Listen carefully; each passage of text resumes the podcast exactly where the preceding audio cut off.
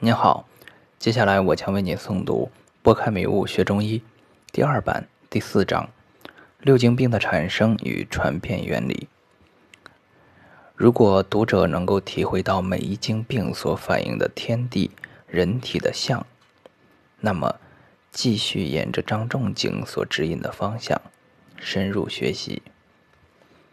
六经病本没有始终，六经之间的传变。也不是僵化固定的，一切都很灵活，我们很难用语言描述。每一种病都有六经传变的规律，有的传得快，有的传变慢，用再长的篇幅也不能一一描述。在所有的疾病中，感冒伤寒传变较快，且最为常见。因此，张仲景便以伤寒为例，说明这六经的产生与传变规律。只要掌握了这个六经的规律，我们不仅可以将之用于治疗伤寒病，内外妇儿各科疾病都可以用。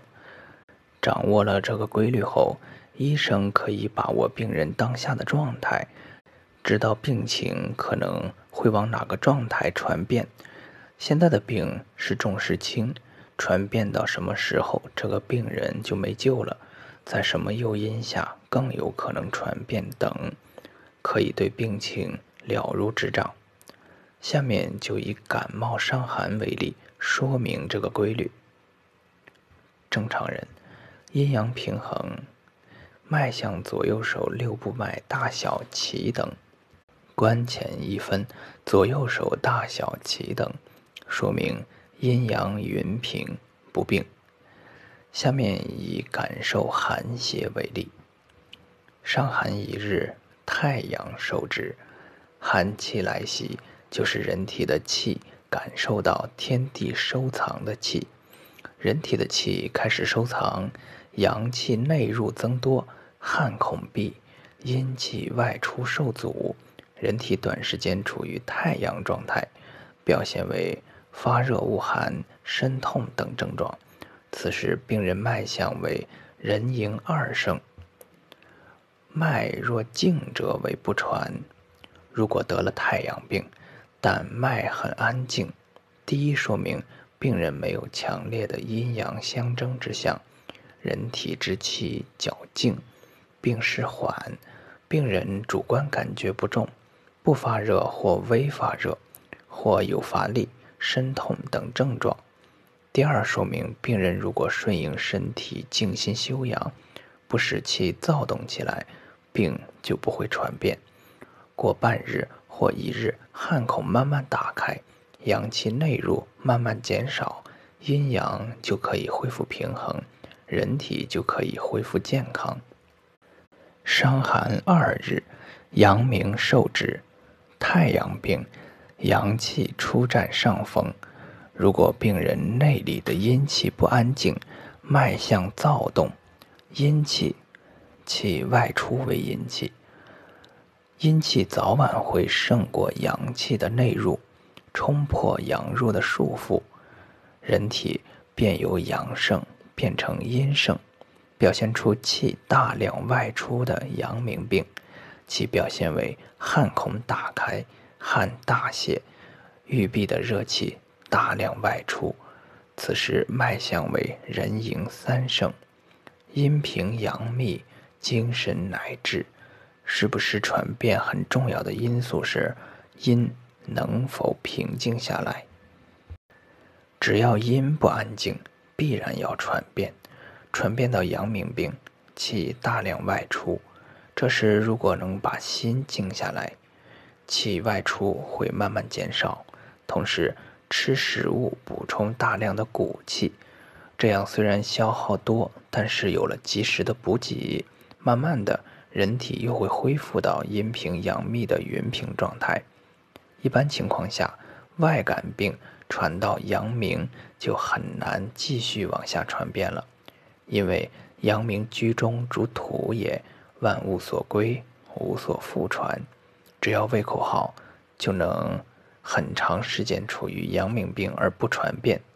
所以古人又说：“阳明多气多血，很耐折腾。”上寒三日，少阳收之，太阳病，阳气内入多，表闭。二日未传到阳明，虽然阴气很躁动，很想外出，但是因为体质本弱，或是食物供给不足等，人体阴气弱，无力攻破阳气的束缚。如此僵持到第三日或第六七日，人体一直处于阳盛的状态，气内入多于外出，人体阴阳气在相持中都减少。病人便处于少阳病，由全身热转变到只有内热。此时只要静下心，使气平下来，并补充足够的骨气，慢慢也会缓解而恢复阴阳匀平。此为感受寒邪后三阳病的传变规律。感受风邪的传变规律与寒邪相同。人体感受风邪之后。